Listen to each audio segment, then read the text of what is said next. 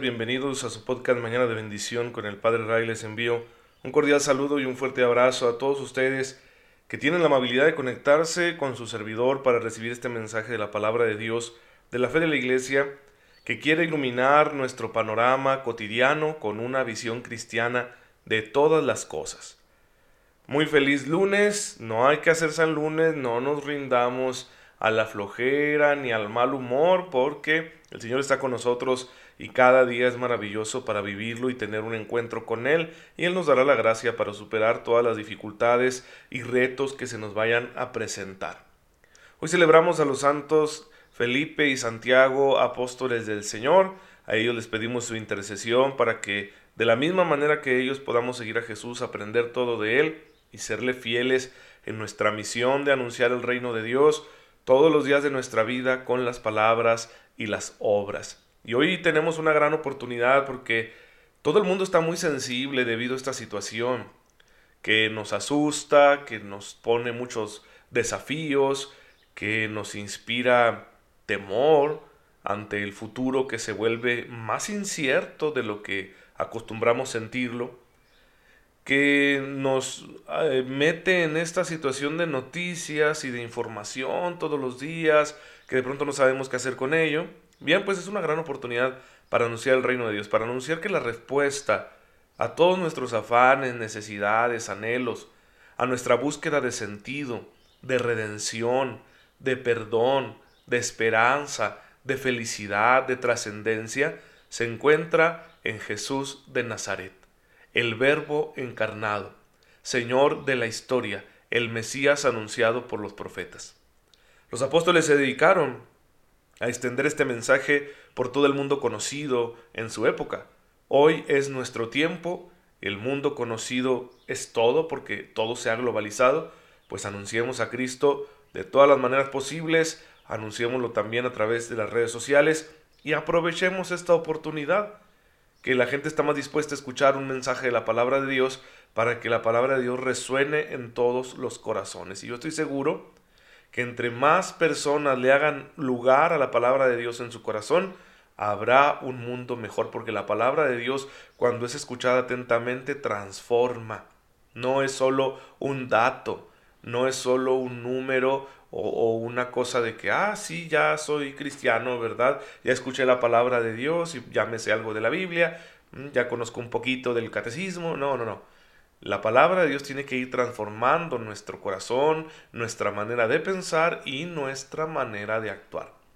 Entonces, si tú y yo queremos ser unos buenos anunciadores de este misterio de fe, necesitamos primero ponernos a la escucha de la palabra, escuchar bien la palabra de Dios para luego poder compartirla.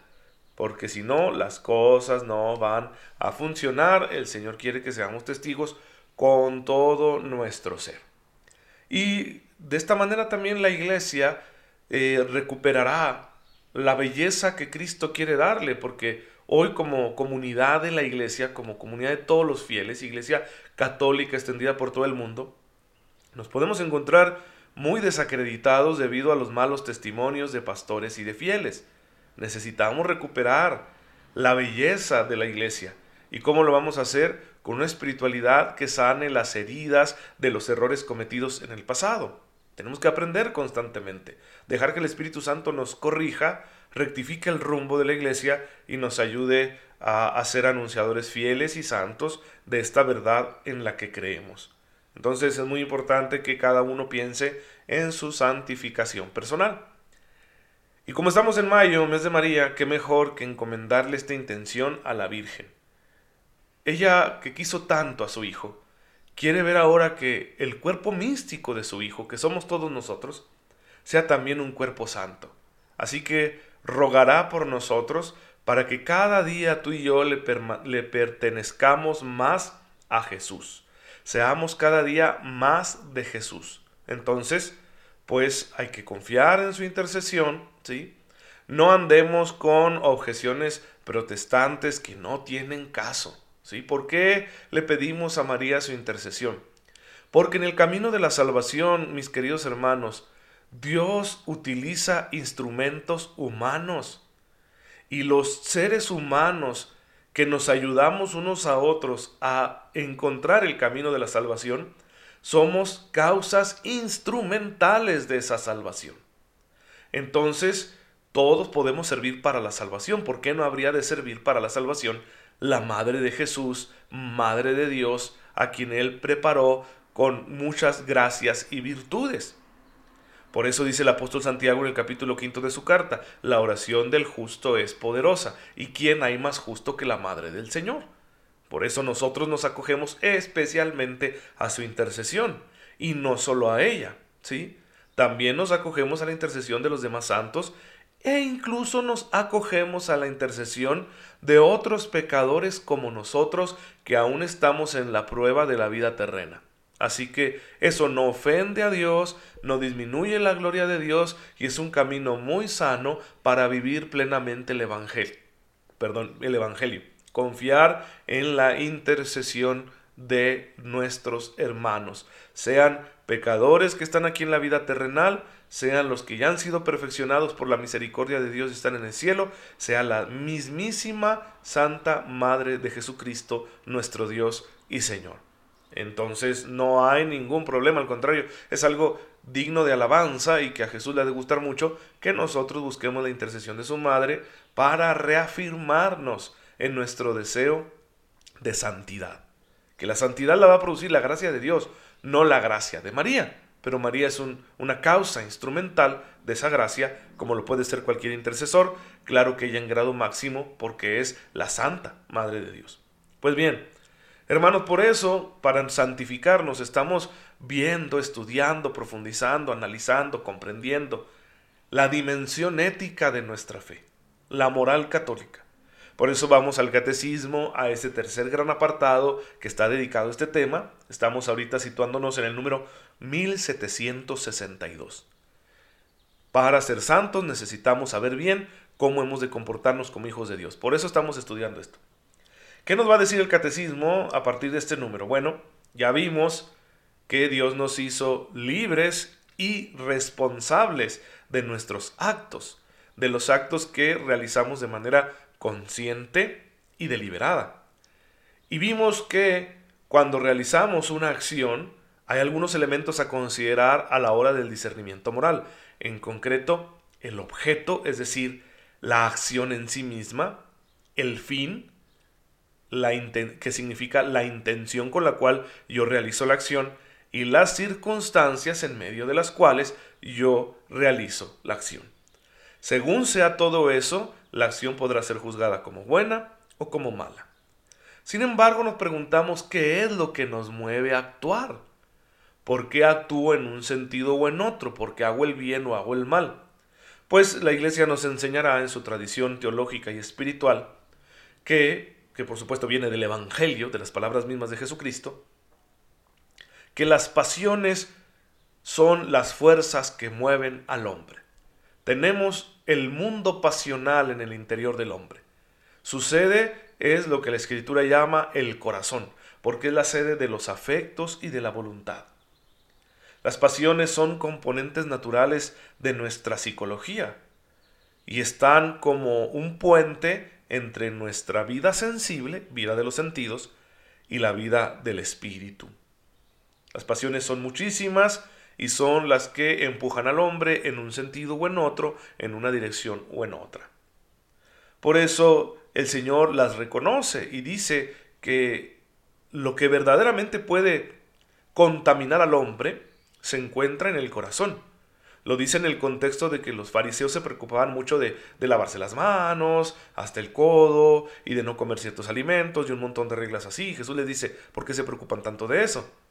Si en realidad lo que mancha al hombre, lo que lo contamina, es lo que sale del corazón, las malas pasiones, los malos deseos.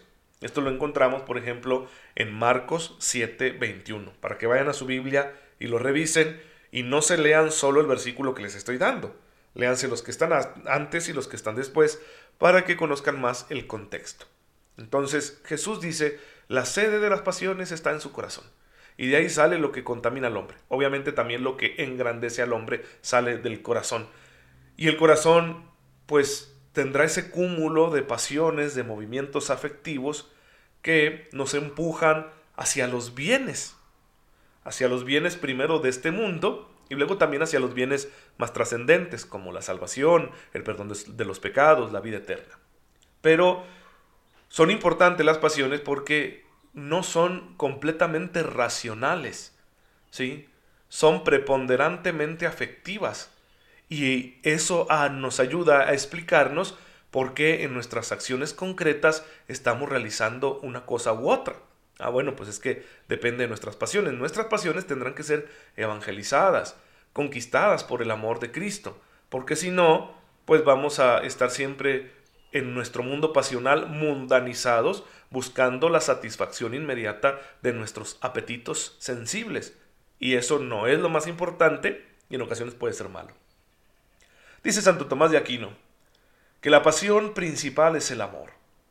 Y amar es desear el bien a alguien, ¿sí? No reduzcamos el amor a un sentimiento pasajero, o a la química que puede haber entre un hombre y una mujer, o, a una emoción. No, el, amor es desearle el bien. Tú quieres realmente a alguien, tú le amas cuando le deseas el bien, de una manera proactiva es la reina de las pasiones, el amor, la caridad, ¿sí? Y todos los demás afectos tendrán su fuerza en relación al amor, ¿de acuerdo? Entre más cerca estén del amor, más santificables serán.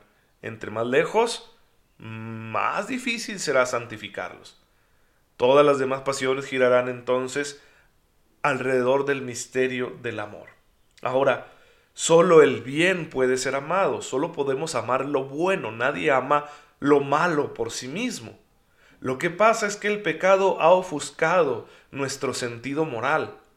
¿Y por qué hacemos el mal? Porque de pronto el mal engañosamente nos aparece como un bien.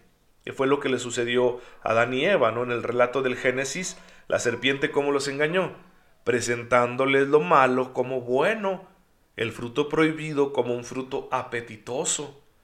Y de esa manera se dejaron llevar y eh, hicieron lo que está mal a los ojos de Dios. Entonces, cuidado porque de pronto ante nuestros sentidos, ante nuestra imaginación, ante nuestros apetitos sensibles, alguna cosa que es mala nos puede aparecer como muy buena, muy conveniente, muy placentera, y nos dejamos llevar y después andamos llorando. Hay que hacer un discernimiento.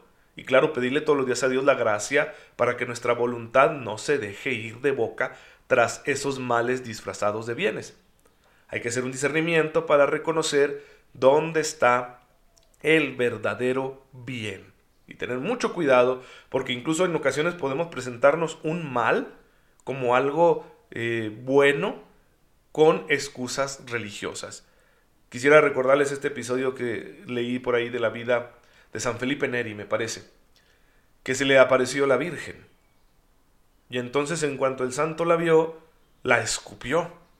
Era el demonio que se había disfrazado de la Santísima Madre del Señor. Y el demonio le dijo al santo, ¿cómo supiste que era yo? Y fíjense las palabras del santo, ¿eh? Nos van a hacer llorar. La Virgen no se le aparece a los pecadores. Ay, Dios mío, si eso dijo San Felipe Neri, que no hemos de decir tú y yo. Pero él supo reconocer el engaño. Así tú y yo tendremos que reconocer siempre el verdadero bien.